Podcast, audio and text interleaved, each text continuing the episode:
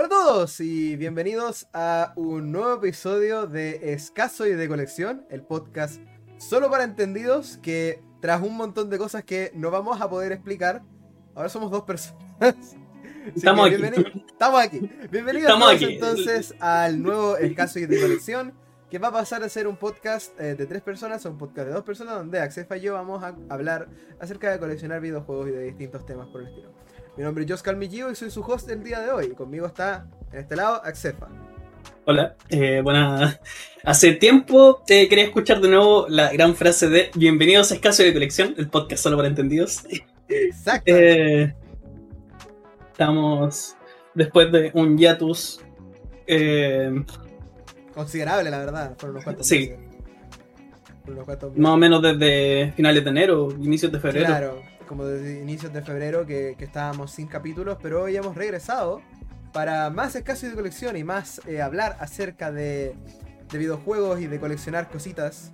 Que espero que esto se traduzca a la, la recuperación de varios de los planes que teníamos en un principio, porque no fue realmente nuestra intención que el podcast se acabara tan repentinamente, pero tampoco queremos que se acabe definitivamente, así que No. se falló. Hemos vuelto para hablar más de jueguitos y cosas por.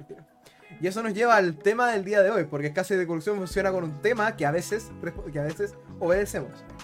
Y el tema de hoy es. Y el tema de hoy es el único y inigualable. Coleccionar franquicias de videojuegos. Aquí me Cuando- tienen. Cuando lo que te gusta no es coleccionar solo un juego, o dos, o tres. Quieres la franquicia entera. Por muy buenos, por muy malos, por muy raros que sean algunos de los juegos. Eso es lo que vamos a hablar el día de hoy. Porque coleccion- Sí. Dale, dale, dale. Sí, porque Disculpa. coleccionar tiene muchísimas aristas. Muchísimas. ¿ya? Hay una cantidad de cosas increíbles que puedes coleccionar y una cantidad de cosas increíbles que puedas que puedes conseguir al coleccionar. Yo me gusta hablar de un tema en particular en el que yo me considero experto, experto y yo sé perfectamente que Accefa también lo es. Así que vamos a hablar acerca de coleccionar franquicias. Porque eso es difícil, más de lo que creen. Sí. Así que bueno. Sobre todo cuando estás corto de plata y, y ves el juego que te falta y dices, lo quiero, pero no puedo. También No es puedo. mucho peor. También es mucho peor. Cuando todavía no terminas de coleccionar una franquicia y te da por comprar un juego de otra franquicia que te gusta mucho. Y de un día para otro estás completamente buscando cuánto valen el resto de juegos de la franquicia y te empiezas a considerar tus propias elecciones de vida. Aquí estoy. ¿Cómo, ¿Cómo está la pared de Zelda?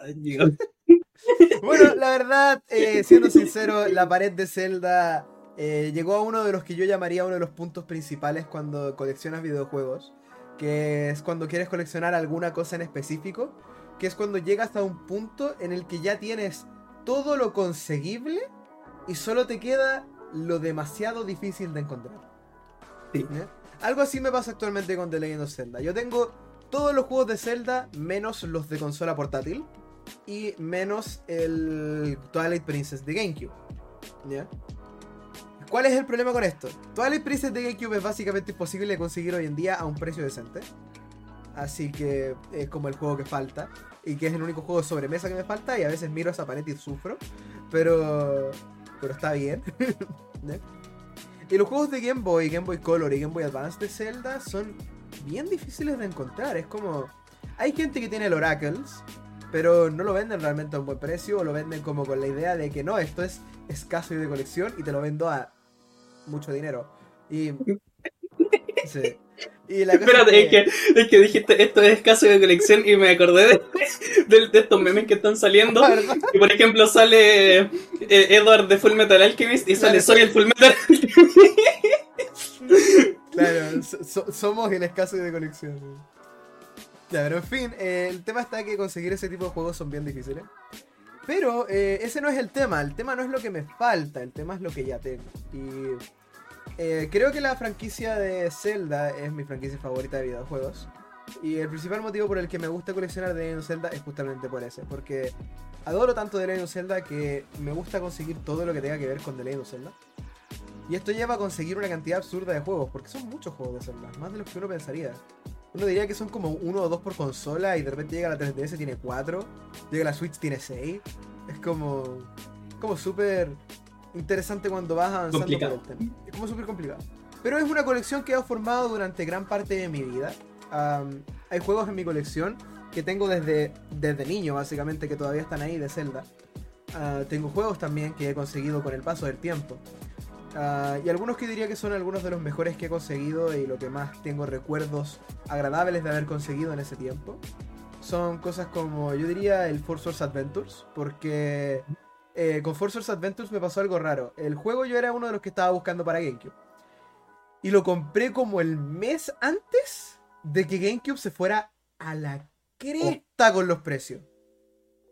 Porque estamos en el año 2022, ¿ok? En el año 2021, con, bueno, en el 2020 ya estaba empezando a ser así, pero en el año 2021, con la pandemia, eh, lo que había pasado en el mundo, la gente empezó a tener, y, y con el hecho de que ahora la gente que creció con una GameCube tenía plata, la gente empezó a estar Sí. nostálgica por GameCube. Entonces la mezcla de que la GameCube no vendió mucho, los juegos de GameCube no vendieron mucho, y hay mucha gente que está nostálgica por la GameCube ahora, y además que estábamos en pandemia, entonces todo estaba más caro. Los juegos de GameCube se dispararon en precio. Se dispararon así. De un mes para otro, de repente todos los juegos de GameCube costaban 20, 30 dólares más de lo que costaban el mes pasado. Y yo compré Y el y yo compré el Force Adventures por impulso, por Facebook, un fin de semana. Y llegó.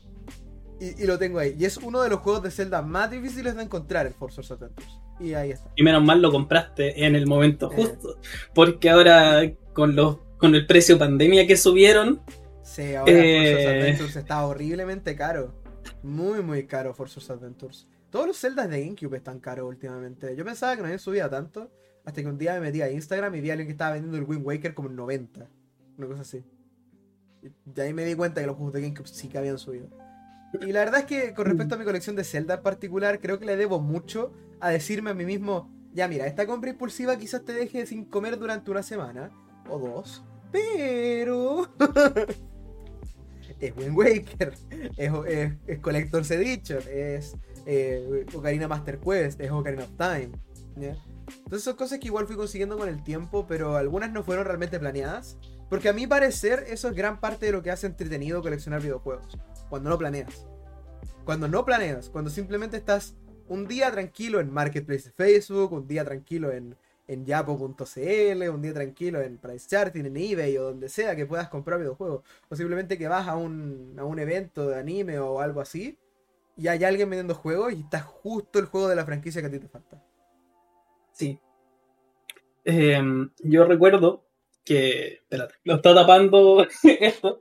Pero este juego, yo colecciono Pokémon. eh, para los que si no recuerdan. Este juego, yo lo conseguí antes del alza de precio caótico de los juegos de Pokémon. Este, junto con un Pokémon Esmeralda suelto, me salió 40 mil pesos. Si no me equivoco. Y ahora el precio está desorbitado. Sí. Los Pokémon en particular, yo diría que Pokémon es como la franquicia que ahora mismo es más difícil de coleccionar, pero en términos de precio. Porque, las- Sí. porque Pokémon es facilísimo de coleccionar. Si tienes la plata, te armas una colección de Pokémon, te lo digo, te lo aseguro. Si tuvieras todo el dinero para hacerlo, te terminas la colección de Pokémon en semana y media. Sí, hay muchas páginas de Instagram que están trayendo juegos de fuera, entonces están llenando el mercado con juegos de Pokémon. Yo creo que de aquí a uno o dos años van a bajar de precio de golpe. Sí. Yo también creo lo mismo, yo creo que el tema con Pokémon es que. El tema con Pokémon es que es una serie que no tiene. no tiene. Es una serie temporal. Porque Pokémon sale cada año. Y la gente siempre está nostálgica por Pokémon. Entonces.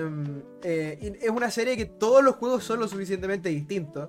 Para querer jugar cada juego en el formato original que dieron- tenía cada juego. Entonces igual tiene sentido que la gente quiera comprar un, un Pokémon u otro.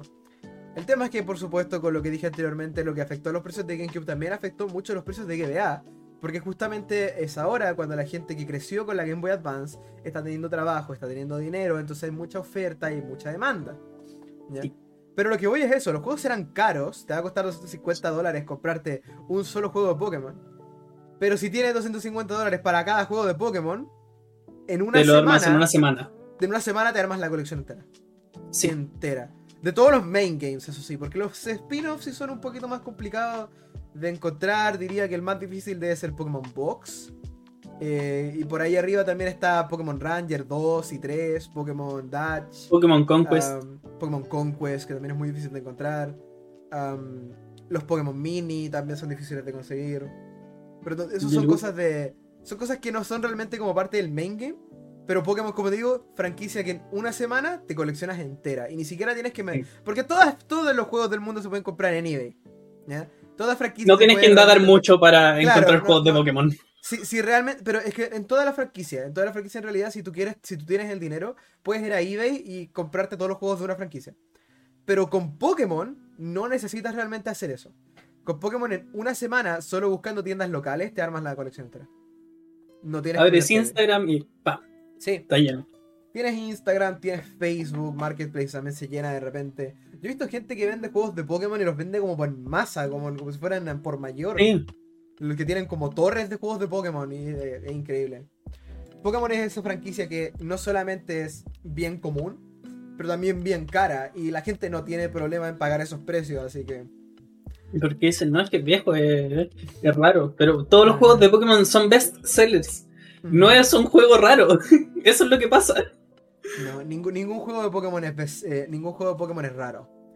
Todos los juegos de Pokémon, hasta los más malos considerados por la gente, como Diamante y Perla original o em, sí, como Diamante y Perla, Diamante y Perla original o, o el Pokémon ah, ¿cómo se llama este? El, el Let's Go o Pokémon Let's Go Pikachu Sí. Eevee son súper comunes.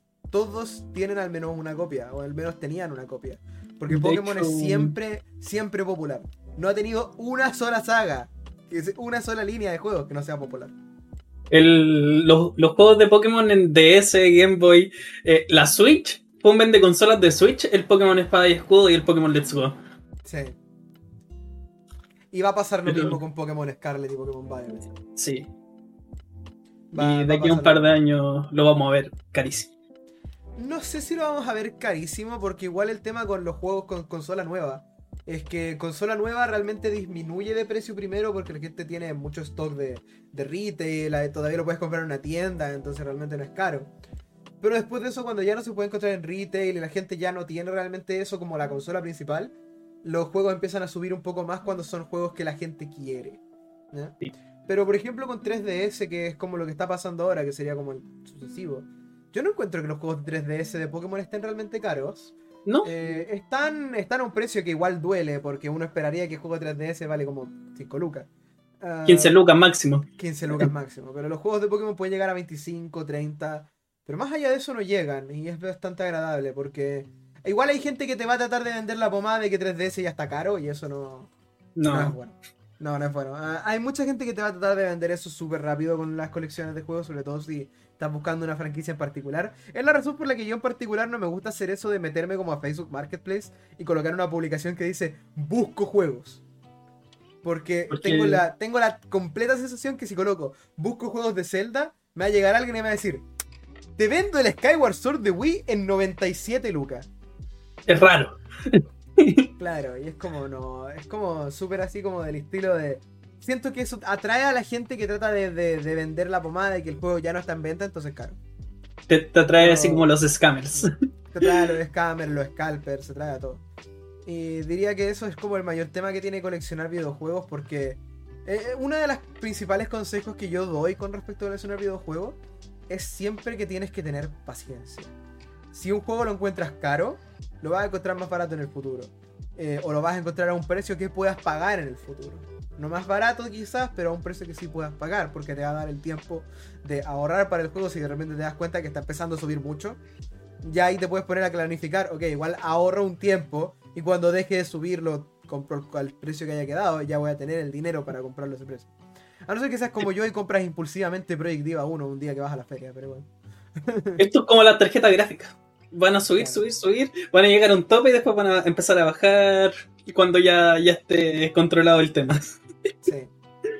Sí, porque ese es el tema también. Hay muchos juegos que igual suben harto porque son raros. Pero créanme que la rareza no es lo único que pone el precio, también es la demanda. Hay un montón de juegos de Limited Run por ahí que valen como 10 dólares y no se pueden conseguir en ninguna parte. Ese es el tema. Hay juegos de Limited Es- Run que llegan a 200, 500 dólares con facilidad. Pero hay juegos de Limited Run también que no cuestan nada. El... Esto es lo que pasa con Pokémon, es demasiada demanda. Y la Sí. gente va a pagar porque dice, ya, eh, lo vi, por ejemplo, Pokémon Esmeralda, lo vi a 250 lucas acá y acá lo tienen a 190. Y la gente paga porque dice, no, es que está más barato. Como digo, yo diría que es más difícil coleccionar Pokémon en términos de los spin-offs. Conseguir los spin-offs es mucho más difícil. Ah, Pero Hay algunos que son fáciles de conseguir porque lo vas a encontrar en todas partes. Stadium 1, Pokémon Snap, eh, Pokémon XD Coliseum y Pokémon... Y los, y, los, y los de nuevas consolas también se me vienen a la cabeza como fáciles de encontrar. Pero hay algunos spin-offs que sí son difíciles. Añadiendo a la lista que estaba anteriormente, Pokémon Battle Revolution es un juego que he visto en venta como una o dos veces. Pokémon Sí. Wii 1 jamás lo he visto en venta aquí en Chile. ese, ese no lo he visto 1, nunca. Pokémon Wii 1 no lo he visto en venta. Pokémon Wii 2 sí lo he visto en venta. Pero el 1 nunca. El 1 nunca lo he visto en venta aquí en Chile. Ah, Pokémon XD lo he visto hartas veces. mm, XD y Coliseum. XD y Coliseum son más eh, raros y escasos que, que los juegos de. mm, que los main games.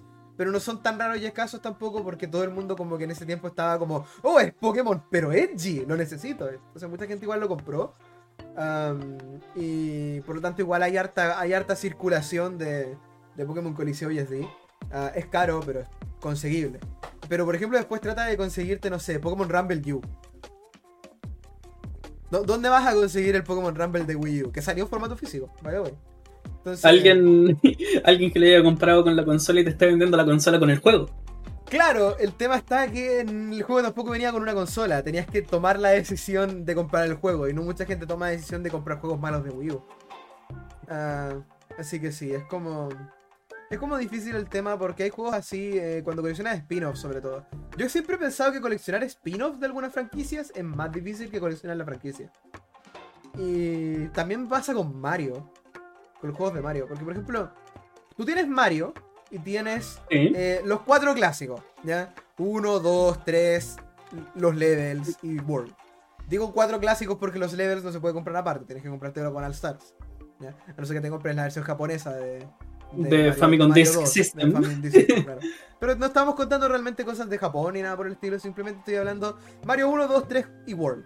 ¿ya? Ahí tienes los cuatro Mario. Esos son fáciles de conseguir. ¿ya? Mario 1 lo encuentras debajo de una piedra. ¿ya? Sí. Mario 3 lo encuentras arriba de la piedra. ¿ya? Mario 2 está detrás, tenéis que hacer un poco más de esfuerzo para pillarlo. Y Mario World estaba Maya. No, no es difícil de pillar los cuatro juegos de Mario. Estaba en el persa con el plumón escrito Mario Claro, con Yoshi. Mario, Mario con el Yoshi. Pero estos cuatro juegos en particular son súper fáciles de conseguir. Después Sí. tienes Mario 64, que también es fácil de conseguir. Yo lo he encontrado hasta con caja aquí en Chile en venta. Mario 64. Ah, Mario 64 es fácil de conseguir. Sunshine es más o menos complicado, pero es porque GameCube. Y GameCube en general es como Sí. complicado. Pero es, Es que acá vendió más Play 2. Sí, aquí vendió, aquí vendió mucho más Play 2, pero es conseguible Super Mario Sunshine, sobre todo porque es como de los juegos más vendidos de GameCube. Ah, Galaxy 1 y 2 No están de las piedras también. Galaxy Sí, 1 y 2 eso también sí. están debajo de las piedras. New Super Mario Bros. 1 también está bajo las piedras. Um, New Super Mario Bros. Eh, Wii también es fácil de conseguir. New Super Mario Venía en Bros. un bundle, ¿no? Sí, venía en un bundle. Sí, igual está, está conseguible. Yo tengo dos. Ah, está bien. Yo no yo tengo tengo-. Yo lo, tengo, yo lo tengo con la caja y lo tengo con el. ¿Con el, ¿Con el cartón? con el cartón, claro, de la versión que venía con, con la consola. Y claro, tengo el, el Mario. El, el New Super Mario Bros. Wii es como fácil de conseguir. El New Super Mario Bros. U es relativamente fácil de conseguir. El New Super Luigi también es, fácil de conseguir. Am, el New Super Mario Bros. U Deluxe es retail, todavía está en venta. Así que- Sí. Y los de Switch lo mismo, o sea, Odyssey también está en venta. Ah, y detrás de ese, como que diría que el más difícil de conseguir de los main games es el New Super Mario Bros. 2. Solo porque no mucha gente lo jugó en comparación a, al, New Super Mario Bros. 1 y al Mario 3D Land. Entonces. 3D Land. Y después tienen los spin-offs de Mario, que ahí es donde lo empezamos a meter es como en, en las. Porque Mario no solamente tiene spin-offs, tiene franquicias de spin-offs. Mira, mira, pasa esto con, Entonces, con, con los, con los juegos de Mario. Espérame. Oh, espera. D- dame un segundito. Voy, voy a apagar la cámara un segundito. Quiero hacer el meme. Pasa con los juegos de Mario que cuando tú eh, empiezas a coleccionar los espinos, llegas a los backrooms. llegas a los backrooms y ya no, y ya no sales más. Pero la cosa es que el tema con el coleccionar los espinos de Mario es que Mario tiene muchas franquicias en Speedrun. En, en, en, en Entonces tienes muchas franquicias de espinos. Entonces tienes que elegir cuál vas a irte. ¿Vas a coleccionar Mario Tennis? Ya, Mario Tennis 1 es de 64, es más o menos fácil de conseguir. Y el de Game Boy Advance. O sea, el de Game Boy. Sí, el, de Game Boy, el de Game Boy y el de 64 son fáciles de conseguir. El de GBA es medio complicado, el de GameCube está por ahí. Generalmente lo vas a encontrar si ves a alguien que está vendiendo lotes de juegos de GameCube. Es muy probable que uno de esos juegos sea el Mario Power Tennis. El de Wii, también. El Mario Power Tennis de Wii es como un juego que yo encuentro que tiene como etapas. Hay días en los que es súper común y hay días que no lo tiene nadie. Increíble. Con el Mario Power Tennis de Wii. Ah, y después eso tienes el, el, Open, que no es raro realmente, pero no mucha gente le presta atención. Tienes el Superstar, el, el Power Smash, que... Power Smash. Ah, eh, no, espérate, ¿cómo se llama ese juego? ¿No era Power Smash? ¿Cómo se llama? Ultra Smash, Ultra Smash, Ultra Smash. Ya, sí, era eh, Mario Tennis Ultra Smash, el de Wii U. Que tampoco mucha gente lo, lo, lo, lo, respeta, así que es barato el Ultra Smash. Y después tienes el, el Aces. Switch, el Aces. Claro. Entonces no es difícil coleccionar Mario Tennis. ¿Ya? Porque todos los juegos son relativamente conseguibles. El más difícil que te va a costar va a ser el Mario Power Tennis y el de GBA. El de GBA. Y si quieres, y si insistes en que es Mario Tennis, también Mario's Tennis, que es el de Virtual Boy, pero imagina coleccionar Virtual Boy. ¿Ya? ¿Cierto? Entonces el tema con. El tema con eso es que tienes que, cuando coleccionas Mario Tennis no es difícil. Mario Golf es más complicado, porque Mario Golf desde 4 sí es conocido, está en todas partes. Mario Golf de, GB, de Game Boy es más o menos raro, Mario Golf, Mario Golf de GBA también es raro. Y después tienes Mario Golf Power, eh, Power Tour de, de la GameCube, que no fue lanzado en Wii, y que es difícil de conseguir. No, me sorprende lo difícil que es conseguir el Mario, el Mario Golf de GameCube hoy en día. Eh, ahora, esos juegos los desarrolló Hudson, ¿cierto? Los Mario Tennis y Mario. Los Mario Tennis y los Mario World los desarrolló Camelot. Ah, los, creadores de Waluigi. Los creadores de Waluigi. Camelot. Me confundí. Sí, Hudson estuvo metido en los Mario Party. Sí, Hudson, Hudson fue los Mario. Todavía no entramos a este mundo. ¿eh? Entonces, después tienes el Mario Golf de. Después tienes el Mario Golf. Creo que salió un Mario Golf en 3DS, ¿no? Creo que no. Creo que no. Deja, deja buscar. No, Mario Golf está muerto. Salió para. A ver. Sí, hay un sí hubo uno en 3DS. Sí, el Mario Golf World Tour. World Tour, sí, ese era. Ya, entonces 2014. Tienes, tienes, tres juegos de Mario Golf. ¿ya? Y después te metes en otra saga. Ahora tienes Mario Party. Ahora tienes Mario Party. nos faltó uno de Mario Golf, weón. ¿Cuál? O sea, dos. El de Switch y el ah, de y el NES Open Tournament Golf. ¿Verdad que existe el Mario Golf de Switch? Ese juego tenía tanto potencial y fallaron. eh, y sí, bueno, si quieres contar el NES Open Tournament Golf de, de NES como, como Mario Golf, adelante. Uh, pero después tienes Mario, Mario, Party. la sí, y después tienes Mario Party. Mario Party es más difícil de coleccionar. Porque tienes Mario Party 1, 2 y 3, los 3 de 64. Mario Party 1 es difícil de encontrar porque eh, Nintendo sacó muy rápidamente el Mario Party 2. Porque la gente estaba haciendo tira a la mano y querían evitar más demanda. Así que sacaron Mario Party 2 lo más rápido que pudieron. ¿Ya? Entonces, Mario Party 2 salió como súper encima de Mario Party 1. Y después Mario Party 3 salió al final de la vida de la 64. Entonces también es difícil de conseguir el Mario Party 3. ¿Ya? Imagínate que tener que repartir guantes por. Claro. Entonces tienes Mario Party, Mario Party 1, 2 y 3. El 1 es difícil de encontrar, el 2 es común y el 3 salió al final de la vida de la 64. Y como todo buen juego que salió al final de la vida de la consola, es raro y caro. luego tienes em, Super Mario, eh, tienes Mario Party 4, 5, 6 y 7 en la GameCube. Y son juegos de GameCube. y 4. Y, y, además de, juntar, o sea, de encontrar el juego, tenéis que encontrarle el micrófono. Exacto. Exacto. Para el 6. Para el 6. Mejor Mario Party. Eh, una cosa es así que tiene. Una, anécdota que voy a tirar acá. Hace unos días atrás, bueno, hace unas semanas atrás ya, eh, fue la Feria Freak en Santiago. Si eres coleccionista de videojuegos y te interesa conseguir juegos, agarra la plata, ándate a la Feria Freak. Cuando abra. Porque te, les voy a decir, fue la mayor densidad de juegos que he visto en mi vida clásicos. Acá en Chile. Y, literalmente, literalmente, de todas las consolas, todo lo que pudieras pensar estaba por ahí. Y, teníais que, que, no pensártelo mucho porque podía llegar otra persona y claro, podía se llegar otra persona y llevarse. La cosa está que en ese evento había alguien vendiendo el Mario Party 4. ¿ya? Mario Party 4 es un juego de GameCube, pero a lo más yo le doy a los juegos de GameCube, sobre todo que no están sellados, 40 mil pesos acá en Chile. Como un precio como usual en lo que es GameCube. Hay algunos que son más caros, y otros que son más baratos, pero como que lo usual promedio es como 40 mil pesos en precio de GameCube hoy en día. A lo más llega alguno como a 60 mil pesos si es como algo cotizado como Smash Bros. Melee o... Eh, me refiero a precios de venta, o sea que la gente lo compre a ese precio, no que la gente lo ponga en Facebook a 100 lucas. Y después se da un Pokémon. Juegos como Smash Bros. Melee, Super Sunshine, ya, Zelda Wind Waker, son juegos que espero que se vayan como a 60 mil pesos usualmente. Y ya cuando la gente está loca, te puede vender Metroid Prime en uno en 90 mil pesos. Tú decís sí, y entonces eres tonto, pero. Pero ya, sí, también puede ser que cueste 90.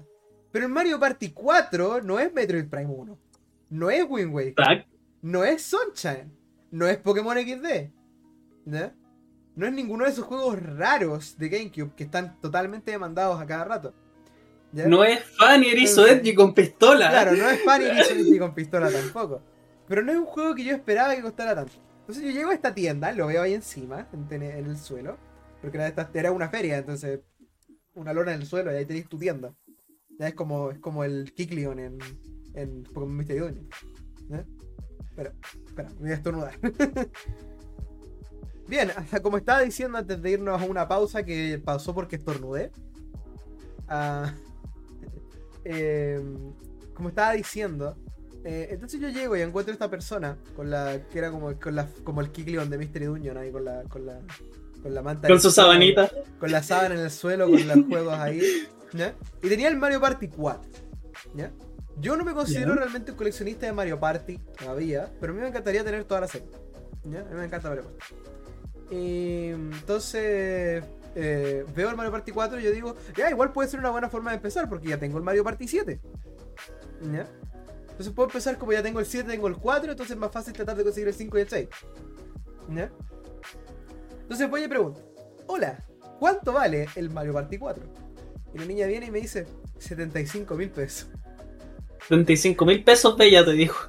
Sí, y yo como... 75 mil pesos por Mario Party 4. y bueno, esa fue la, historia de cómo no compré Mario Party 4. Te creo. Pero sí, eh, Mario Party es una serie que igual no es tan difícil de conseguir total. Eh, puede ser complicado en algunas cosas en particular, pero no es realmente lo peor del mundo conseguir Mario Party. Ah, Mario Party, bueno, tienen los nuevos que son obviamente retail, así que puedes comprar Super y Mario Party Superstars cuando quieras. Diría que los más difíciles de conseguir son Mario Party 3, 5. Eh, sí, Mario Party 3, 5 y el Island Tour de 3DS. Dale. De GBA quizás. Mario Party DS también es más o menos difícil de conseguir, pero la verdad es que lo encontré tantas veces en venta que no, me, no estoy seguro si es difícil de conseguir o no.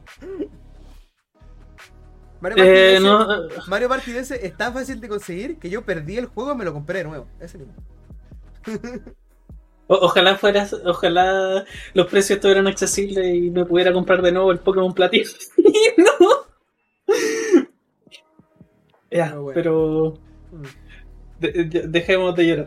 Sí. Estamos aquí para... Mario Party, Mario Party es una saga que te va a costar coleccionar si algún día quieres coleccionarla. El, 10, el 9 el 10 no son realmente difíciles de escuchar. El 9 quizás sea un poco más difícil, porque 9 es el de, el de Wii que no le gustó a nadie.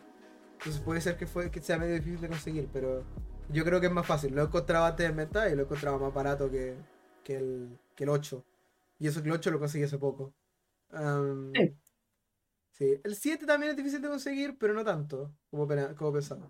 Pero yo diría que el 5 es más difícil porque vi el 475, compré el 7 y lo he visto en venta también. Y el 6 también lo he visto en venta, más de una vez. Pero el 5 jamás lo he visto en venta. Yo tampoco. Llevo, el 5 en venta. llevo juntando GameCube de hace como 2 o 3 años y no, no lo he visto. Yo ahora recién estoy volviendo a ponerme al día con la colección de GameCube. Porque no tengo malos juegos de GameCube. Eh, tengo casi todo lo que quiero. Como dije, me falta el, el Twilight Princess. Pero tengo los dos Star Fox. Tengo el. Tengo el Mario Sunshine. Tengo el Paper Mario Thousand Year Door, Que todavía no hablo de Paper Mario. Em, tengo el. Sí, tengo el Paper Mario Thousand Year Door y tengo el. Tengo alguno que otro juego más que me interesa. Tengo el Double Dash, el Melee, el. El. El Godzilla Destroyer Monsters Melee, que también me gusta. Yo, yo tengo lo- los juegos que me interesan de GameCube. Tengo Pokémon Box japonés, tengo los Pokémon Colosseum XD y algunos juegos Ah, de bueno. Sonic que me. Co- Coliseum, Coliseum XD, Coliseum XD también. Yo eventualmente quiero también conseguir los juegos de Sonic de GameCube porque siento que son. Me gustan los. Me gusta.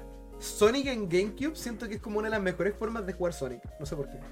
Pero Sonic eh, Heroes, Adventure 1 y 2 eh, y Chao de Hedgehog encuentro que son mejores en GameCube.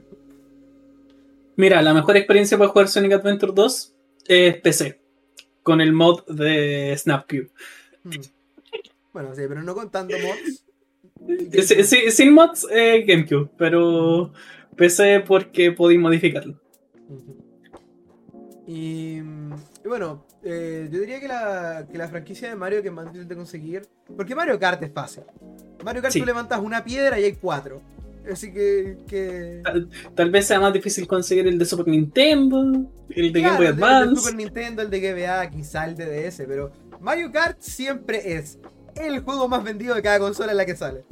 El, Así el de que- DS no, el el de DS no. Yo tengo uno, uno sellado que compré a 10 mil pesos. Por eso, el de DS. Es que, es que el, el tema con Mario Kart es que Mario Kart tiene este, este tema: de que es primero que todo el juego más vendido, de- uno de los juegos más vendidos de cada consola en la que sale. Sí. ¿Ya?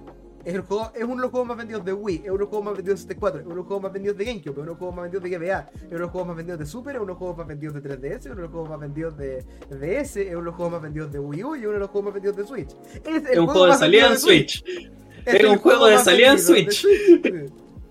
Es el juego más vendido de Switch. Tiene 20 millones más de copias vendidas que todos los otros juegos de Switch. Entonces Mario Kart no es una saga que te va a costar encontrar. Si te quieres, te, te quieres comprar Mario Kart, lo vas a lograr muy poco tiempo y por relativamente poco dinero. El más difícil va a ser Double Dash porque GameCube. Y es porque es GameCube. Literal. Porque GameCube. Sí. Pero yo diría que de los spin-offs de Mario, el más difícil es Paper Mario. Porque yo siempre he Sí. escuchado que Paper Mario 1 en particular, el de 64, no es difícil de encontrar. Pero a mí me cuesta mucho encontrar Paper Mario 1. Como que nunca lo he encontrado a un buen precio, o un buen, o un buen, en un buen estado. Una, vez- una vez el, el único Paper Mario que he encontrado en menos de 40 últimamente era uno que estaba mordido por un perro. Pero weón, No sé. Es raro encontrar Paper Mario 1. Y si Paper Mario 1 es difícil de encontrar, imagínate Thousand Year Door, Thousand Year Door, que es el Paper Mario, que todo el mundo considera el mejor Paper Mario, antes de que cambiara la fórmula. Así que es el mejor Paper Mario con las como se supone que tiene que ser Paper Mario. Con una de las mejores historias y que es exclusivo y que nunca ha salido ni con otra consola de GameCube. Y que además es uno de los juegos menos vendidos de GameCube. Sí. Mira, lo acabo de buscar. Y yo lo tengo. en- lo, lo acabo de buscar en el marketplace de Facebook. Eh, uno abierto está a 90 mil pesos, pero viene completo. Te, te muestran las fotos que viene completo. ¿Ya? Y hay uno sellado a 350 lucas. Wow. No, no recordaba que los juegos sellados estaban subiendo tanto. Yo, yo esperaba que no llegaban a la, par- a la marca de los 200. El, el único juego que he visto más de 200 últimamente es el Cargol. Yo lo tengo casi completo. Me falta solo la caja de cartón. A mí me falta la caja de cartón y el Pokewalker. Uf. Porque perdí el Pokewalker cuando era niño y jamás me lo, no, jamás me lo he perdonado. Yo eh, compré el juego con un Pokewalker, perdí el Pokewalker y encontré un Pokewalker suelto una vez a 15 mil pesos y lo compré de cabeza. Buena. una saga que encuentro que no es difícil de coleccionar. To- No me muevo mucho de Nintendo porque es mi área de experticia. Sí. Así que igual es como lo que, lo que cacho más. Eh, de- últimamente también me he puesto a coleccionar Xbox, pero aún nos queda como una hora de podcast, así que tenemos harto para hablar. una de las sagas de Nintendo que encuentro que es difícil coleccionar por, alguna, por algún motivo es Kirby. Es como que, por ejemplo, Kirby 1, Kirby Adventure. Eso están en todos lados. ¿Ya? Sí. Kirby 64 está. ¿Ya? Podría, dar el, podría decir que el Kirby Return to Dreamland y los, y los DDS también son, también son juegos que puedes encontrar. A pesar de que nunca he encontrado un Superstar Ultra a un buen precio. Superstar Sí. también es un juego que puedes encontrar. ¿Ya? Yo tengo el Super Pero- Star Ultra. Pero Era de mi esto. Quiero decir esto. Jamás en mi vida he encontrado en venta el Dreamland 2 y el Dreamland 3.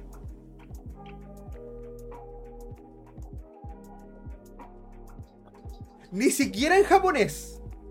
Yo lo tuve que jugar en, en la Jamás. consola virtual de Switch. También lo tuve que jugar en la consola virtual de Switch. Pero jamás he visto ni el Dreamland 2 ni el 3 en venta.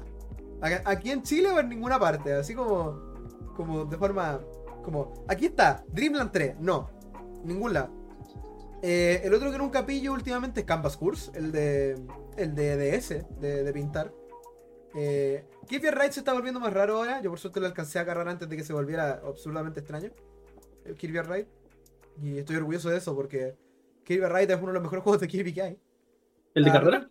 Sí, el de carrera. Eh, y después tienes otras cosas como ya sabes, Kirby Tilt and Tumble, Kirby's Avalanche, que son medios complicados de encontrar, la verdad. Y no es que sean malos, ni, ni nada por el estilo, pero es que Kirby's Avalanche no es un juego que te va a vender alguien, así como de un día para otro. Es como... Tampoco Kirby Tilt and Tumble. O sea, lo vas a encontrar, Claro. probablemente. Igual que el Kirby de Golf, también lo vas a encontrar, pero random, muy randommente. No, no es algo que vas a pensar conscientemente. Voy a comprar Kirby Tilt and Tumble. No. Tú... Son esos juegos que encuentras así como en un lote.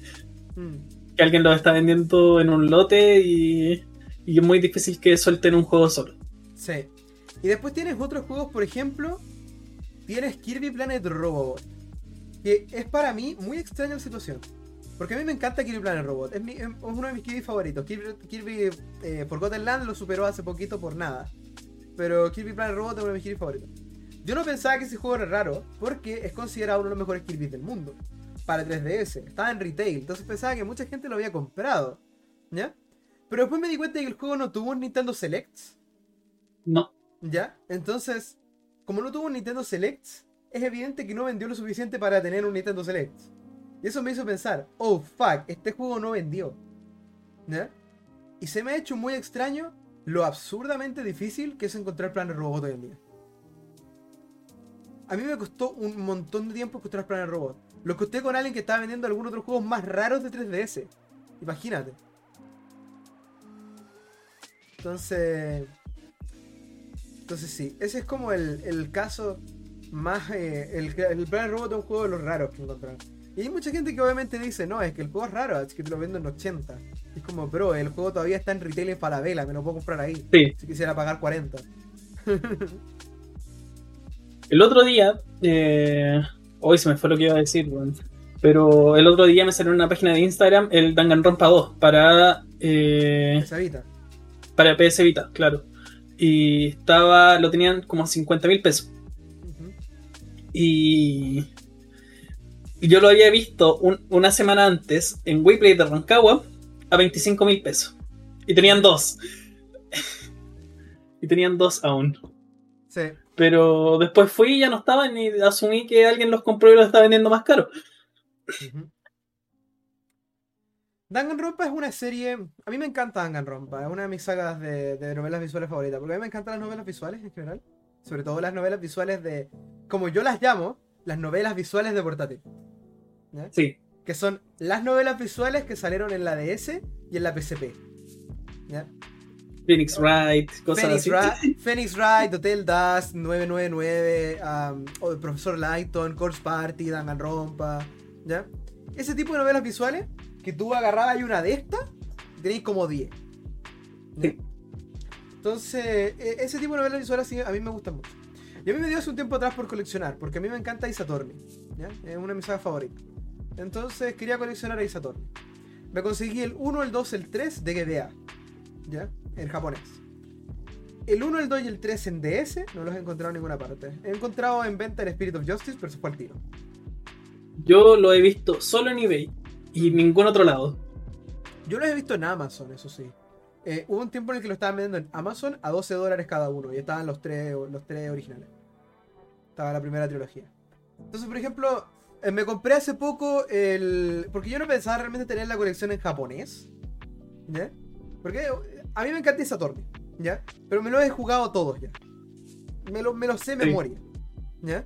Entonces realmente no necesito tenerlos en americano. ¿Por qué? Porque en primer lugar tengo la trilogía de Switch. Así que si quiero jugar el 1, el 2 y el 3 en inglés, lo puedo jugar en Switch. ¿Ya? El Apollo Justice está en 3DS también. Está en 3DS, está en teléfono ¿Ya? digital. Y el, y el Spirit of Justice y el Dual Destinies lo mismo, están en teléfono y están en 3DS en digital. ¿Ya? Entonces, si quisiera jugarlos, puedo jugarlos así. Entonces, ¿qué es lo que eso conlleva? Pues Ace Attorney, um, Dual Destinies y Spirit of Justice, que son los de 3DS, no salieron en inglés, en físico. Solamente salieron en digital en inglés. ¿Ya? Lo que significa que si yo quisiera tener una colección completa de la franquicia de Attorney, sí o sí voy a tener que conseguir esos dos juegos japonés. Y también voy a tener que conseguir Miles Edgeworth 2 en japonés, que ya lo tengo. ¿Ya? Es el Miles Edgeworth que no salió acá. Investigation. Investigations 2 en japonés, porque no salió acá. Solamente salió el Miles Edgeworth 1. Entonces compré el Miles Edgeworth 2 y el tipo también estaba vendiendo el Miles Edgeworth 1 y me lo añadió por 10 lucas. Y fue como, bueno, ya. ya, Ah, una ganga, deme. ya, ya- ya que insiste, tome. ¿ya? Entonces me añadió el Miles Edgeworth 1 en japonés en 10. Entonces ahora tengo, precio. entonces ahora tengo, ma- eh, tengo esa Attorney 1, 2 y 3 de GBA en japonés. Tengo Apollo Justice en japonés. Tengo Miles Edgeworth 1 y 2 en japonés. Y tengo el Ace Attorney de Switch en físico que solo salió en Japón. Y si quiero conseguir Dual Destinies y Spirit of Justice, voy a tener que conseguirlos en físico japonés. Así De que chiripazo, puede tener la te maldita salió- saga en japonés. De, de chiripazo te salió la saga en japonés, weón. Claro, de, chi- de- de pura coincidencia. Me salió Ace Attorney en japonés. Y. No me arrepiento, la verdad. La verdad es que estoy contento porque Ace Attorney es mi una de mis sagas favoritas. Y ver juegos como. Ver el Miles Edgeworth Ace Attorney 2 ahí arriba, que lo tengo con la edición que trae el disco de música y todo. ah, es agradable, es bonito ver una colección así que crece. Y cuando traje el, el Justice de la Feria Friki y lo coloqué al lado del Miles Edgeworth, igual se sintió bien y me puso a pensar en que en realidad no me molestaría conseguirme 1, 2 y 3 también en japonés para llenar la saga en japonés. Porque a veces Mira. también te da con las franquicias, que te gustaría llenar una franquicia. Y, y te compré. Eh, estaba buscando mientras en Amazon el precio de los Ace Attorney. En inglés están a aproximadamente Estaban a 13 antes, 50 dólares cada uno. O Sí, sea, aproximadamente.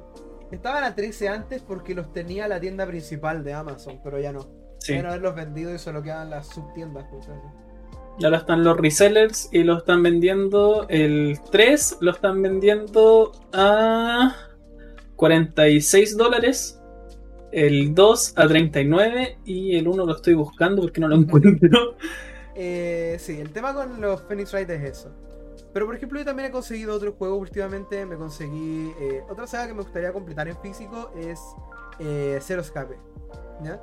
Zero Escape es una saga que es de los mismos creadores de Danganronpa, de Spike Chunsoft, que empezó con el juego que todo el mundo conoce: 999. 9 puertas, 9 personas, 9 horas.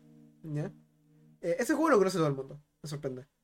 Es bueno. Ah, y es bueno, es muy bueno. Ah, y 999 tiene una secuela que se llama Virtus Last Reward y tiene otra secuela que se llama Zero Time Dilemma. Ambas salieron en 3DS y en PC Vita, además de en PC.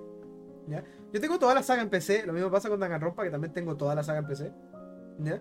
Eh, lo tengo en Steam, pero me gustaría conseguirlo en físico. Y por ejemplo, ya tengo el 999 y el Virtus Last Reward.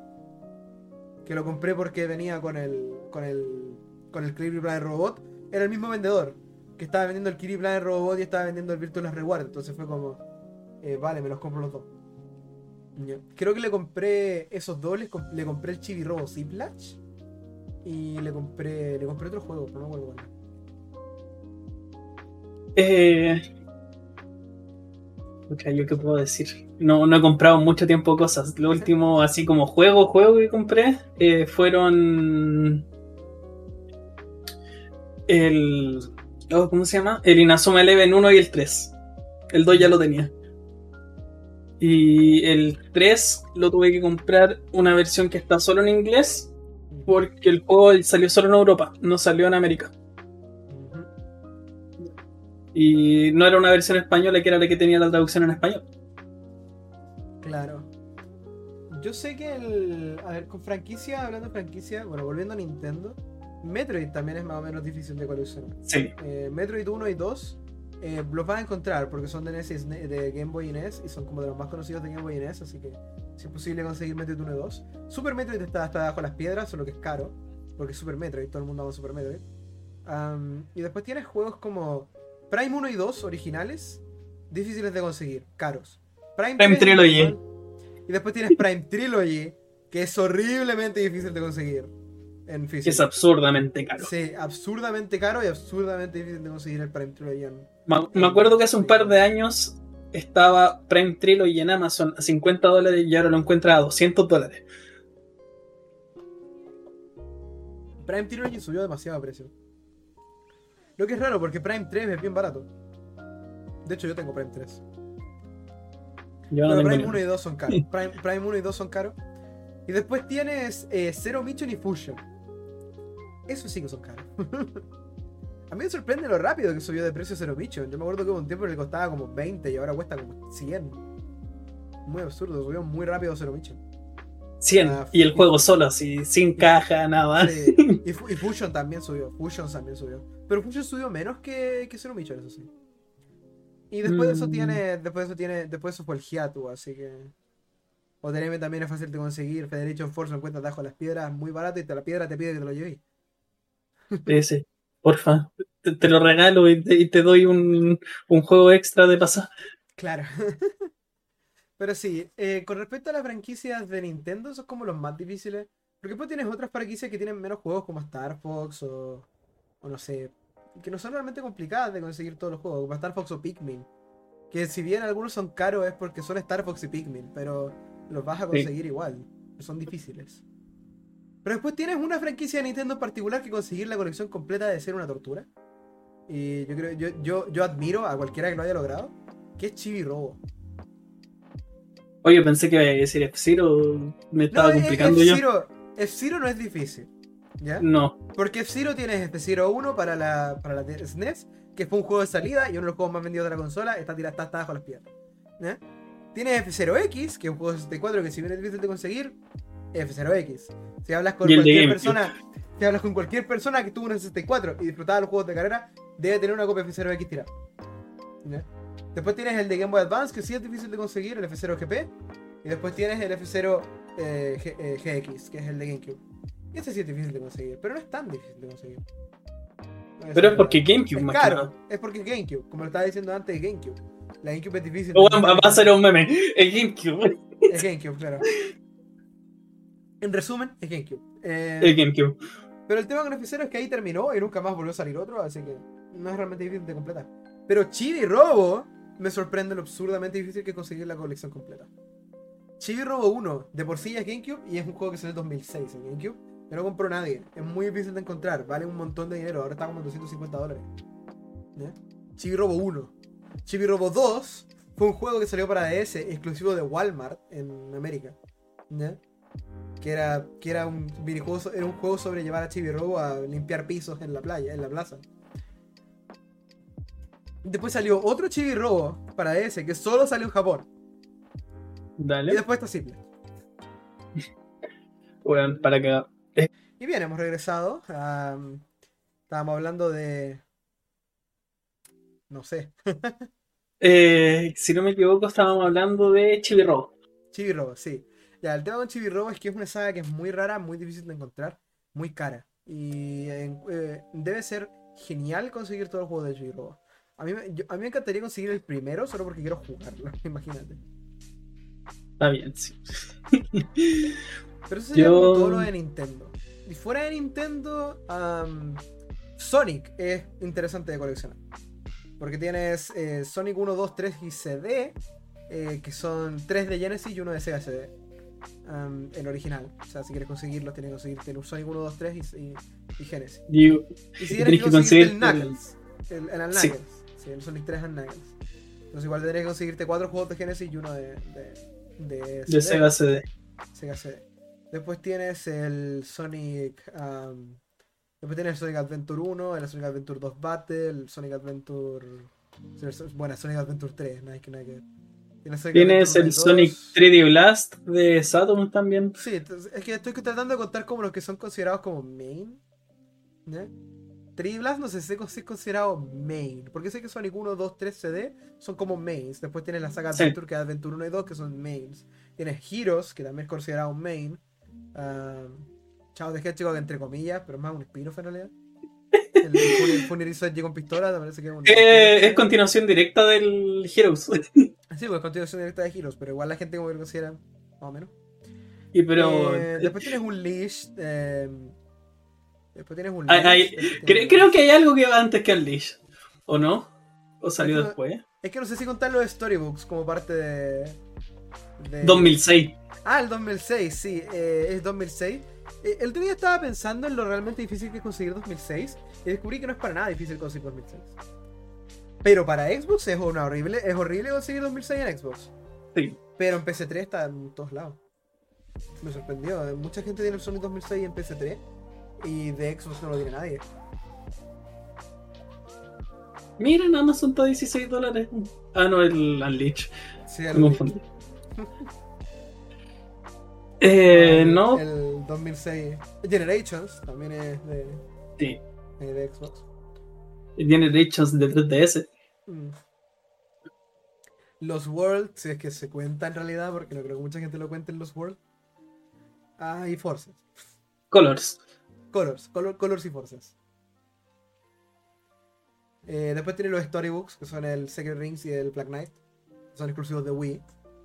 Sí. Ah, y tienes el, tienes el 3D Blast y el Sonic Jam.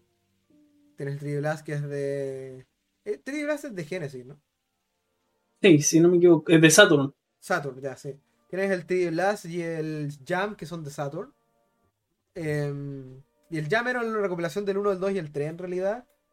Eh, tienes el. Tienes los Advance, Sonic Advance 1, 2 y 3. Em, tienes.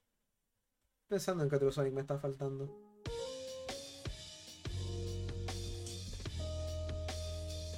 Estoy. estoy- Espérate.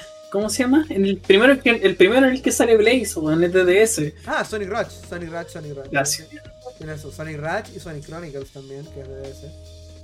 Am, y claro, tienes los que vean, los Advance, los, los Rush, tienes los Storybooks de Wii, tienes hartos juegos de Sonic si quisieras realmente coleccionar Sonic. Y después técnicamente tienes- ninguno tienes es. los spin-offs, como Sonic Riders o Sonic, eh, o Sonic and, eh, Sega Superstars. El Super Sonic y Mario en la Final, Olimpiada. Mario y Sonic en las Olimpiadas, claro. Sonic diría que es una saga interesante de tratar de coleccionar al 100%.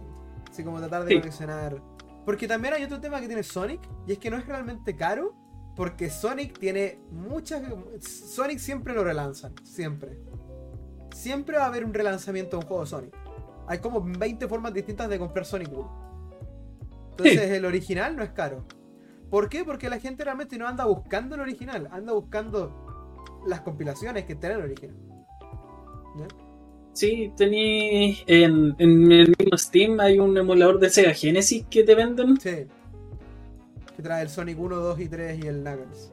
No me equivoco. Yo tengo el Golden Axe ahí. Yo tengo, yo tengo los tres Sonic ahí también. Yo me compré hace un tiempo atrás un bundle de que traía todos los Sonics, menos el Forces. Yo tengo todos los Sonics menos el Forces. En PC. Tienes también Sonic Mania, que salió Mania, edición sí, física. ese- ese y Mania Plus. Si quisieras coleccionar eh, Sonic en físico, eh, lo ideal sería conseguir 1, 2 y 3 de Genesis. ¿ya? Lo ideal, no estoy hablando más barato. Es decir, 1, 2 y 3 de Genesis, 3D Blast y Jam de Saturn, a Adventure de Dreamcast, porque creo que es el más barato de todas las versiones de Adventure. Adventure 2 creo que también es más barato en Dreamcast. Am, eh, Chao de Hedgehog creo que es mejor conseguirlo en GameCube. No estoy seguro cuál es el precio que tiene ahora mismo en PC2. o en Xbox. A Heroes también es mejor conseguirlo en GameCube. Em, aunque PC2 también es una, una opción viable el Heroes. Creo que sí. Mm, Es que. Físico, me refiero, tenerlos en, en consola.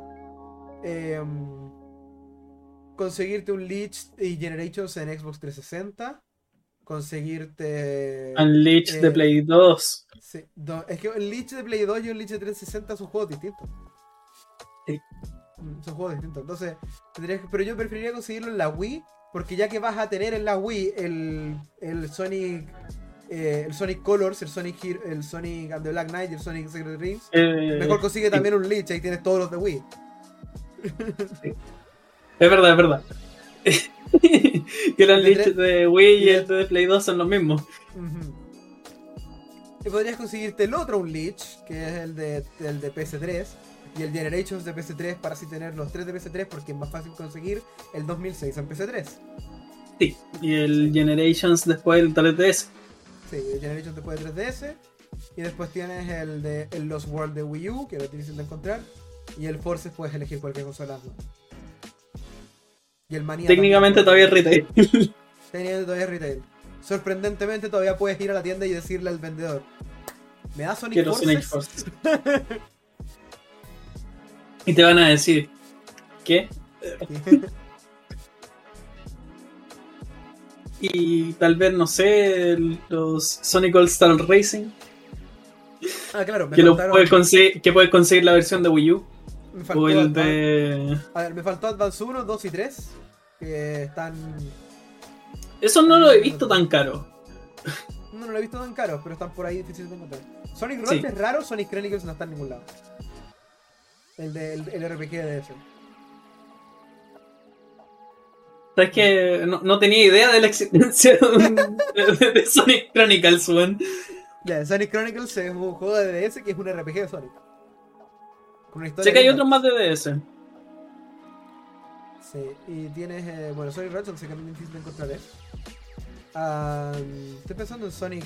A ver, Sonic de spin-off de carreras. eh, bueno, tienes Sega Superstars, que es el de. Tu mejor opción es comprar el de Play 2 porque es el, el de Lightoy. ¿Ya? Tienes el Sega Superstars, que es el minijuego de los minijuegos de Lightoy. Ah, después tienes el Sonic and Sega All-Star Ra- eh, Racing 1, que es mejor comprártelo en 360 por Banjo. Por Banjo Kazooie. Am, porque la versión de 360 tiene Banjo Kazooie. Ah, En PC tenía ahí algún exclusivo también, si no me equivoco. En P- no, en el, en el Sonic en el, en el primero no hay ningún exclusivo en PC. En el segundo están los, los mercenarios de Team Fortress 2. ¿Verdad? La versión de Steam, específicamente. Sí, la versión de Steam. Están los mercenarios de Team Fortress 2 como personajes jugables en la, en la versión de Steam de, de Sonic and Sega Racing, Transform. En las otras conso- en consolas creo que no hay ningún invitado. Creo que no. No, porque Eh. Banjo está. Porque Banjo Kazooie está en la versión No, está. No, pero Wreck-It Ralph está en todas las versiones. Sí. Sí, Sí. está en la de Wii U, yo me acuerdo, y en la de PC. Entonces la mejor versión de, de Sonic All Racing 1 es la de Xbox 360 porque trae a Banjo, que es la única que trae un personaje adicional. Es como Y- comprar Mortal Kombat 9 en Play 3 porque trae a Kratos. Claro, trae a Kratos. Claro. Eso, eso es una cosa que tiene mucho el tema de coleccionar franquicias. Porque te pones a pensar cuál es la mejor versión de cada juego. ¿Ya? Y eso se pone difícil cuando entras en la séptima generación de consola. Sobre todo con Xbox 360 y con PlayStation 3. Porque hay tantas weas que cambian entre consola y consola. Y cuando quieres coleccionar una franquicia entera, se pone difícil.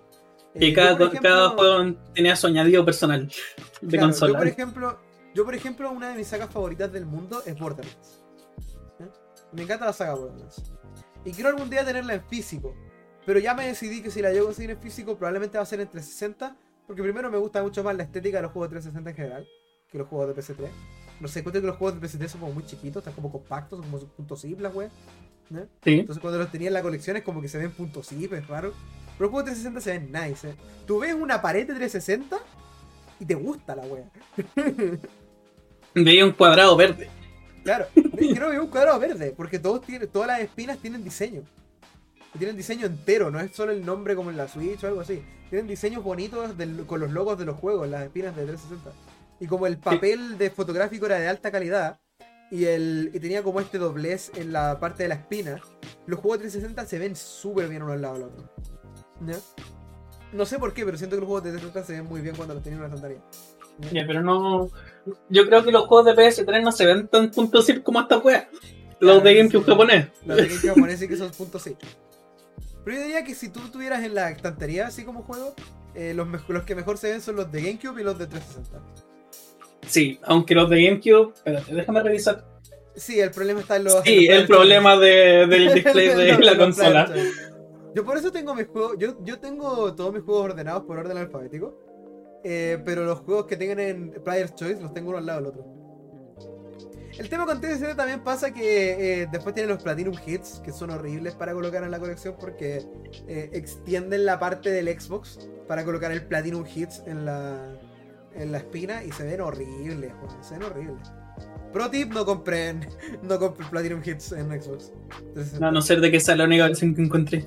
Claro. Entonces, por ejemplo, con Borderlands, con Borderlands es medio complicado, porque tienes Borderlands, después tienes Borderlands Game of the Year. ¿Ya? Después tienes Borderlands 2, Borderlands 2 Game of the Year.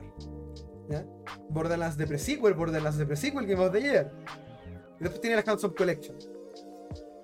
Y después ahora tienes en Nintendo Switch el paquete triple de Borderlands 1, 2 y Pre-Sequel.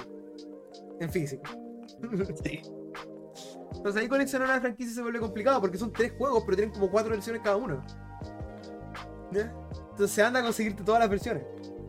Y después tienes ¿Sabéis Tales que- the Borderlands, que es el de Telltale. El de Telltale, claro. Me puse a 3. pensar. Una franquicia que igual es como medio complicado coleccionar. Que es Mega Man. Porque muchos de los juegos de Mega Man salen al final del ciclo de vida de consola. O sea, salieron al final del ciclo de vida de consola.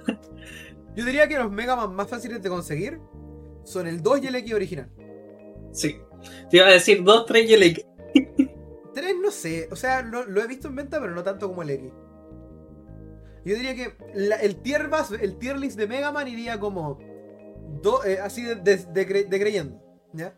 Sería 2, X, 3, 1, 4, 5, 6, X2, X3, 0, 1, 0, 2, ZX, ZX Advance, 03, 04, Oh, qué Legends, buena. Legends 2. Y, ahí- y abajo y tienen su tier aparte así. Los Star Force, los. Claro, los Battle Los Battle Network. Battle Network diría que en su propia tier, Battle Network es el 1, el, el 1 y el 2 son fáciles de encontrar. El 1 y el 2 son fáciles de encontrar. El 3, el 4, el 5, el 6, o sea, son más o menos difíciles. Y sobre todo las dos versiones distintas del 6 y del 5. Que tenían, que se creían Pokémon en ese tiempo. ¿Verdad? Que tenían la versión blanca y la versión azul. Y, Star Force también es difícil de encontrar. Star Force es difícil de encontrar. Eh, El- Pero estaba, yo estaba hablando como de los, los 2D y los Legends, porque no sé dónde más voy a meter los Legends. Son dos juegos nomás. Y el tercero estuvo en desarrollo y con drama.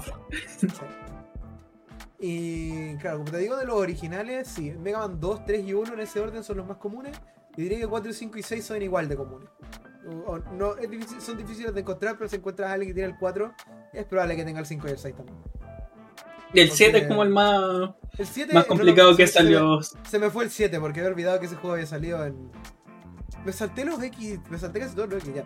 Eh, diría que el 7 está como ahí también complicado, pero como es de Play 1 no es tan realmente difícil de encontrar porque Play 1 tiene este limbo en el que los juegos no son realmente raros. Espérate, el 7 es de Super Nintendo. ¿no? Perdón, de 7 de Super Nintendo, estoy confundiendo. Sí, el 7 es el Super Nintendo. El 8 es el de Play 1. Sí. Sí, el 8 es el de Play 1. Y el, el 8 es más fácil de encontrar que el 7. Definitivamente. Sí. El de Play 1. de Sí, partida. es de Play 1, los juegos de Play 1 son raros. Y hablando de juegos de Play 1, X4, X5 y X6 no son difíciles de encontrar tampoco. ¿No? X4, X5 y X6 son. O sea, los he encontrado en venta múltiples veces. Sí. Múltiples veces. X5, X6, X5, X4, X5 y X6. X7 también lo vi en venta. Más de una vez. El que El nunca he visto X7. en venta es el X8. lo vi en venta una vez, el X8. Yo no lo he visto nunca en venta. Yo El lo he visto X8. una vez en venta el X8. De Play 2. Eh, X7 y X8 salieron solo en Play 2. También. No los pueden El encontrar en X7 la gente lo odia. Claro. Yo lo tuve que terminar ese juego. Fue chistoso. Um, Fue un reto en. Steam. Sí, un rato en stream, sí. Terminarme el Mega Man X7. Mega Man es esa saga. Porque, por ejemplo, el tema con Mega Man es que coleccionarla no es realmente. eh, coleccionarla en físico es difícil, pero jugarla no es difícil. Porque está el No. Mega Man Legacy y Mega Man X Legacy. Entonces, Claro. y con las colecciones para jugar Mega Man 1 y 2. Y, y la Legacy Collection japonesa te trae la- los dos cartuchos en físico. Sí, pues, si compráis el bundle. En físico, claro. Mega Man X Legacy 1 y 2. Ah, tenéis Mega Man Legacy 1 y 2. De ahí diría que el más difícil de encontrar es el Mega Man Legacy 1 de, de 3DS. Sí, En físico. el que Mega venía Man. del 1 al Y 6. después y tienes las otras colecciones, como Mega Man Legacy Collection para, para GameCube y PlayStation 2 y Xbox. Y Mega Man X Legacy para. Y para PlayStation 2, Xbox y GameCube también. Puede También ser. tienen- También tienes la Zero Collection para DS que trae 0, 1, 2, 3 y 4. Y ¿Y también la has visto la... Sí, yo también lo he visto. Tienes también el de Switch que te viene con los ZX. Sí. O sea, el de. El... No, no de Switch exclusivamente, sino que el De actual. generaciones nuevas, de generación nueva, de, de, de, de gen actual, que tienes el. que creo que viene con los 4.0 y ZX y ZX Advent, ¿no? Sí, viene con los. con los. ¿Cómo se llama? Como con los añadidos que traía la versión de. Los ZX, si poníais cartuchos de Mega Man. En el slot de Game Boy Advance. Sí, exactamente. Luego de eso está el, el ¿cuál es este juego? El bueno, los Legends, eh, Mega Man 64 no es difícil de encontrar. Se lo he visto más de una vez en venta. Mega Man 64. Y yo también. Legends 2 jamás lo he visto en venta.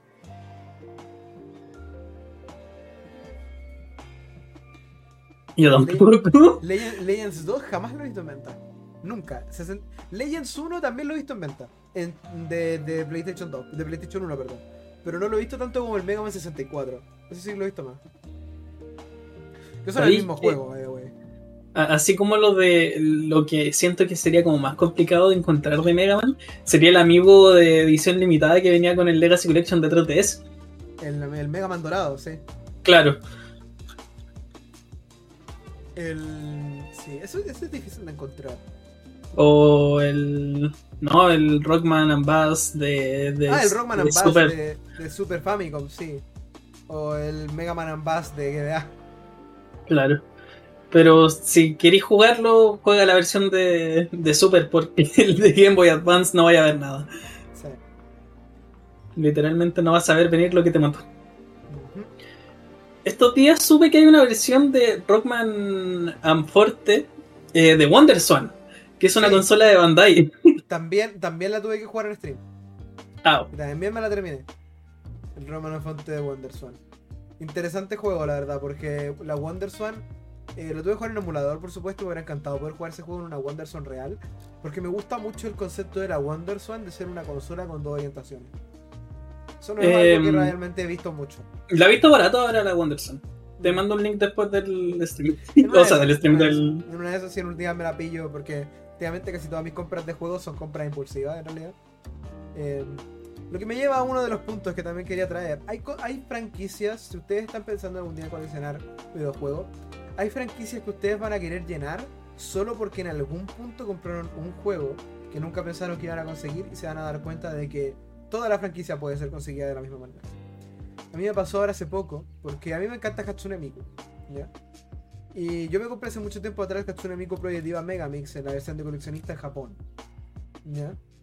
Que es el de Switch, ¿ya? Y siempre me dije a mí mismo que conseguir el resto de Projectiva iba a ser imposible. A lo más iba a conseguir algún día Projectiva eh, X de PC Vita y Projectiva eh, Project Mirai, digo, de 3DS. ¿Ya? Los son como juegos comunes, ¿ya? Sí. Son como juegos comunes. Nunca pensé en mi vida que iba a conseguir Project, Project Diva 1, por ejemplo. El Si de PSP. conseguía el de PSP. Si yo, yo siempre decía que en algún momento iba a conseguir Project Diva F, por ejemplo. Quizá. Y un día caminando así tranquilamente encuentro en venta el Project Diva 1. De PSP. Ni lo pensaste. Ni lo pensé. Literal fue compra impulsiva Frame 1. Literal fue como, la vi. ¡Ta! Dame este juego. Y me lo llevé. Y ahora tengo el Project Diva 1, tengo el Project Diva. Tengo el 1 y el último. Entonces ahora lo que me queda es rellenar. Y así es como funciona. Claro. El, el después. Generalmente así es como se, se llega a la conclusión de que quieres coleccionar una franquicia. Porque, por ejemplo, consigues más de un juego de una sola franquicia y te pones a preguntarte, ¿cómo se verá toda la franquicia? ¿Cómo, cómo se verán en una repisa? Claro, ¿Cómo será en la repisa que te gusta? Y a mí me encanta ver de repente colecciones de gente que tienen las franquicias enteras. Hace un tiempo atrás, por ejemplo, vi a alguien que tenía en Reddit tenía una colección de Metroidvanias. ¿Ya? Uf, Tenía una colección de Metroidvanias. Tenía los clásicos, tenía todos los Metroid, tenía todos los Metroids y todos los Castlevania en primer lugar. ¿Ya? Todos los Metroid y todos los Castlevania en caja. ¿Ya?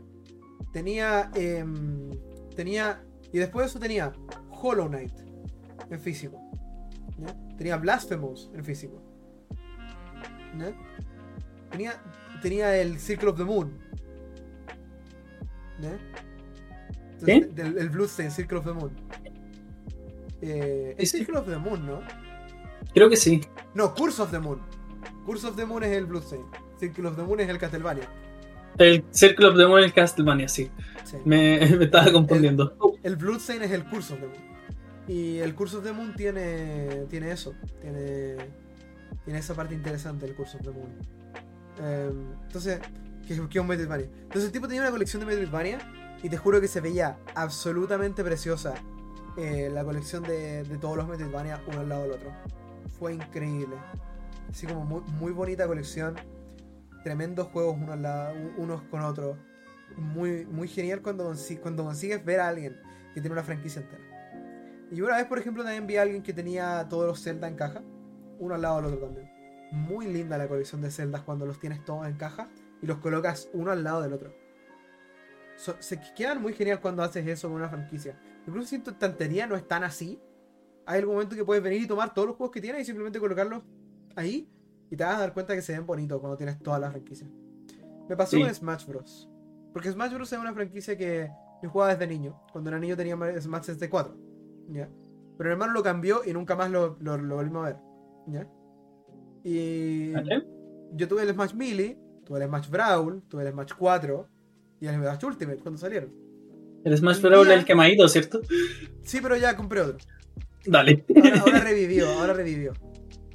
¿Ya? Así que ahora tengo do- dos cajas de Smash Bros. Entonces, eh, el tema era que tenía todos los Smash. Y siempre, me y siempre me preguntaba por qué no tenía el 64. Hasta que un día me lo compré. Completé la colección de Bros. Se ven súper lindos, uno al lado del otro.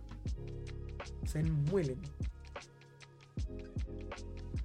Totalmente Yo tengo los, los juegos de Pokémon, no los tengo en caja, pero hubo un tiempo que los tenía ordenaditos todos eh, en, en una repisa y se veían muy lindos. Tenía desde los de Game Boy Advance hasta los de 3DS, todo ordenadito. Se veían hermosos. Es, es como una, una sensación que te, que te llena ver la colección así como prácticamente completa y decir, esto ha sido mi esfuerzo de mucho tiempo. Es increíble cómo se puede llegar a sentir simplemente coleccionar juegos y llegar a tener una colección bastante grande de una sola franquicia. Y Sí. esa es una de las cosas que yo encuentro que son muy bonitas de coleccionar, de coleccionar juegos en general. Eh, y una de las razones por las que me gusta también mucho coleccionar juegos, cuando de repente simplemente compro un juego nuevo. Y no solamente se siente como tener un juego más de X consola o un juego más de algo más, sino te siente como, wow, ahora tengo otro juego más de esta franquicia. Y lo coloco al lado del juego. Por ejemplo, ahora me pasó con el Star Fox Adventures. Porque el Star Fox Adventures me lo conseguí hace poco. ¿Ya? Dale. Yo generalmente yo tengo todos mis juegos ordenados por orden alfabético. ¿Ya? Entonces todos mis juegos están ordenados en orden.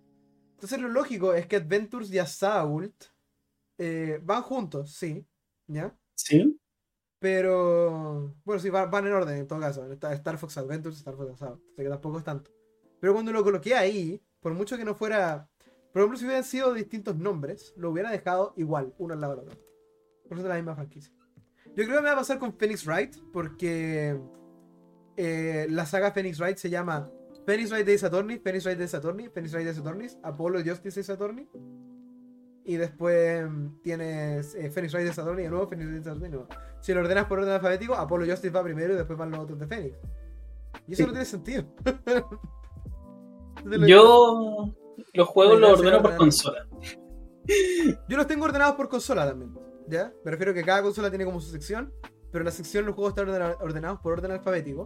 Y con la única diferencia es que si los juegos son de Player's Choice van juntos. Y si los juegos son de. eh, y si los juegos son de la misma franquicia también van juntos. Dale, dale. Son como reglas de ordenar juegos, pero. Sí, cada uno tiene su. Cada uno tiene sus reglas al ordenar juegos. Cada uno tiene sus reglas al ordenar juegos. Eso es algo muy real también, que es que cómo quieres ordenar tu estantería a medida que va creciendo es algo que tú vas decidiendo. Y a veces llega a ser muy genial lo que puedes lograr con tu estantería.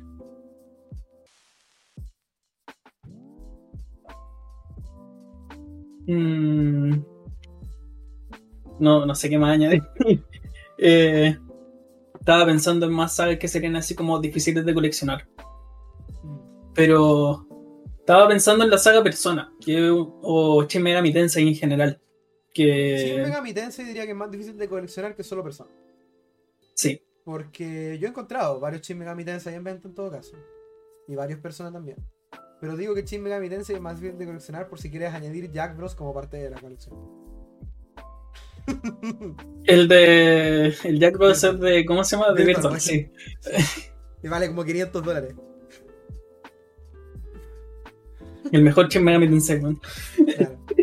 No, pero Shin Megami Tensei, a ver, he visto Megami Tensei en venta, el de Famicom. El de Famicom. He visto Shin Megami Tensei también en venta. Eh, he visto Persona 1 en venta, Persona 2 y 3 nunca. Me sorprende que el 3 Eres- nunca lo haya visto. Persona 3 es más y como un 5, ver el 4 y PES 5 están en top. o el portátil. Y 4 y 5 sí lo he visto. Shin Megami Tensei 3 y 4 también lo he visto en venta y 5 es nuevo, así que. Los Dancing lo he visto en venta, hmm, que son de PS Vita. también yo. Y volviendo a las sagas que había comentado antes, cuando hablé de la mm, Cero Escape, por ejemplo, cuando hablé de las novelas visuales. Cero Escape es relativamente difícil de coleccionar solamente porque como los juegos salieron en PC y son la mejor forma de jugarlo, eh, no tienes por qué comprarte Virtual Last Reward en consola. La- ¿ya? Ni Virtual Last Reward, ni, ni eh, Zero Time Dilemma, ni Aid the Somnium Files son realmente juegos que tienes que comprar en consola. Puedes comprártelo en PC. ¿ya? Y coleccionarlos ya es difícil. Entonces, por ejemplo, a mí 999 lo encontré randommente. Y Virtual Reward y Zero Time Dilemma los tenía la misma persona que, que me vendió el Planet Robot. Y le compré el Virtual Reward porque quería tener el, el Virtual Reward. Porque es el segundo juego de que- 999. Quería verlo ahí bien bonito aproveché la oportunidad, por decir así. ¿Ya? Claro. Que es algo que también va a hacer mucho si coleccionas videojuegos, aprovechar la oportunidad. Eh, y hay juegos que nunca pensé que tendría, con sagas que nunca pensé que coleccionaría, que ahí están empezando a formarse, y que simplemente así es como funciona. Tú no eliges realmente cuándo vas a coleccionar un juego, si realmente tienes la mentalidad de que todo puede ser algo que vas a comprar en algún punto. Yo encuentro que una de las formas más fáciles de hacer aburrido coleccionar es hiper, hiper fijarte en una sola cosa. Sí, Yo encuentro que es una de las formas más aburridas de, de- de- de coleccionar juegos. Es como decir, no, voy a coleccionar solo NES. Y solo compras NES. Y solo compras NES. Y ya, genial, tu colección de NES ahora es un muro. Pero solo NES. Y aunque tengas algunos juegos raros, es solo NES. Eso hace muy difícil el, el después, por ejemplo, que tú tengas diversión, porque vas a llegar a un punto en el que solamente vas a estar como, ok, encontré por fin el Donkey Kong Matemáticas, voy a comprarlo. ¿Ya? Vas a la tienda, haces la transacción, te llevas el juego, lo colocas en la estantería, ni siquiera lo pruebas. Es como, genial, ahora tengo otro juego más de NES. Y tener la estantería hasta con los espacios guardados para cada juego que te falta. He Claro. visto gente que hace eso, que tiene las estanterías de juegos con los espacios reservados para los juegos que todavía no tienen. Y yo encuentro que eso es súper fome, porque ¿dónde queda la experiencia de ir, por ejemplo, con dinero a un evento y volver con juegos que estaban ahí, sin planear qué vas a comprar? Yo encuentro que formas muy fáciles de aburrirte coleccionando juegos es comprar lotes o llegar a eBay y buscar los juegos que exactamente quieres Sí. y comprártelos al tiro. La, la otra vez cuando estaba el espacio gamer acá en Rancagua, eh, fui con mi polola y yo me terminé comprando unos packs de cartas Pokémon, que uno es un Battle Academy para aprender a jugar cartas. Y eh, pasamos con mi polola en la feria y a ella le gusta mucho lo que es Cooking Mama. Y yo ya le he regalado dos juegos de esa saga, que son el Cooking Mama 1 y el 2 eh, para DS. Y ella vio los de Wii y no se aguantó y se los compró y me dijo, ahora por tu culpa voy a empezar a coleccionar juegos de Cooking Mama. Sí. Así es, la, así es la vida, es como de repente llega un punto en el que la mejor parte de coleccionar es cuando vas a algún lugar o encuentras algo en Marketplace o encuentras algo en alguna tienda. Te dices a ti mismo, ya sé, lo voy a comprar. Y te llega y lo vas ordenando uno a uno. Yo creo que, que comprarte, por ejemplo, comprar colecciones completas es muy aburrido. Sí, Llegar y comprarte una colección completa de juegos de Mario. ¿Qué mérito tiene haberte comprado la colección completa de juegos de Mario y tenerla en la estantería? Es un adorno caro en ese caso. sí, no es parte de la experiencia de coleccionar videojuegos. Y cuando quieres llenar una franquicia, yo encuentro que es muy importante entender esa parte de lo que es llenar una franquicia. Es ir de a poco, es disfrutar de la experiencia y no solamente buscar el terminar la franquicia. Es tener una hermosa experiencia comprando juegos, colocándolos en tu estantería o en la caja, en donde sea que lo estés guardando, y darte cuenta que tu colección va creciendo poco a poco y que de repente algún día, si sigues como estás, va a terminarla. sí. Mi colección de Zelda lleva como 10 años todavía, lleva como 10 años constantemente siendo armada. Me faltan todavía 8 juegos y yo sé que algún día voy a terminar esos 8 juegos. Yo sé que algún día voy a tener todos los juegos de Zelda. Pero todas las pero nada, nada me va a quitar esos 10 años de experiencia coleccionando. Y te vayas a sentar y vas a decir, vamos a jugar Ocarina of Time otra vez. Claro. Voy a decir- a sentar y voy a decir Igual Final Fantasy es mejor. Pero bueno. Eso ha sido todo del episodio de hoy. Mu- Muchas gracias a todos por ver. Espero que les guste este nuevo formato donde simplemente Access y yo conversando de, de jueguitos. Porque nos gustan los jueguitos y nos gusta coleccionar jueguitos. Nos gustan los jueguitos, sí. Nos gustan los- Eh, iba a decir algo, eh, no tiene nada que ver con juegos directos, o sea, es consola, no tiene que ver con el juego. Pero lo que yo quiero hacer con, una, con los que estoy coleccionando es tener varios colores de GameCube. Prepárate. ya tengo dos, ya tengo Prepárate. dos. Prepárate. Sí. Ese, ese nivel de colección es difícil de hacer porque eh, tienes la Crystal White y la de Gundam. No, no, no, me, no, no quiero caer tan en, tan en el hoyo. Solo quieres hacer los colores. Ya, si quieres hacer los Quiero hacer los colores, colores. Si quieres hacer los colores es más fácil porque son cinco, creo. Está El la- negro, el blanco. Platino, platino, platino, negro, blanco, naranjo índigo. y morado. sí. Y ya llevo dos, y una es de Pokémon XD. Sí, así que está, está- está bien, está bien. Yo también quiero coleccionar consolas de colores algún día, pero todavía no me haya sido cuál. Mi, mi mayor, yo creo, interés ahora mismo es tratar de coleccionar eh, GBAs de colores. Me Sí, gustan mucho las GBAs. Eh, en mi caso, la Game Boy Advance eh, la- le terminé cambiando la carcasa con la que venía y la ter- terminamos haciendo una carcasa personalizada. Pero eh, esa Game Boy Advance la tengo de hace varios años y la he ido modificando para tener una mejor experiencia de juego. Ya, pero-. Pero sí, eso es parte de lo que es coleccionar. Algún día quizás podemos hablar de coleccionar directamente consolas, porque creo que no hemos tenido ningún episodio sobre coleccionar consolas. y eso es raro. Tuvimos de ediciones coleccionistas, Ediciones pero. coleccionistas, claro. Pero nunca hemos hablado directamente de lo que es coleccionar consolas. Así que yo creo que eso va a ser un episodio próximo. Muchas gracias a todos por ver, espero que les haya gustado. Mi nombre es Josh Calvillo y estoy aquí con Accefa. Eh, las redes sociales de nosotros ahora van a estar solo en la descripción del video, porque a partir de ahora va a estar esta firma aquí abajo. Eh, así que- aquí en, en el en la, en la descripción del video, en la versión de YouTube y en la descripción del, del podcast, en la versión de En Spotify. Muchas gracias a todos por ver, ya sea, bueno, por escuchar, ya sea si están viéndolo en YouTube y nos tienen de fondo mientras están haciendo cualquier otra cosa, o lo estén, eh, o lo estén escuchando en Spotify. Estoy muy agradecido. Mi nombre es Jos Calmillo, he estado aquí con Accefa. Yo he sido escaso y de colección. Nos vemos en el siguiente episodio. Bye bye. Hasta otra.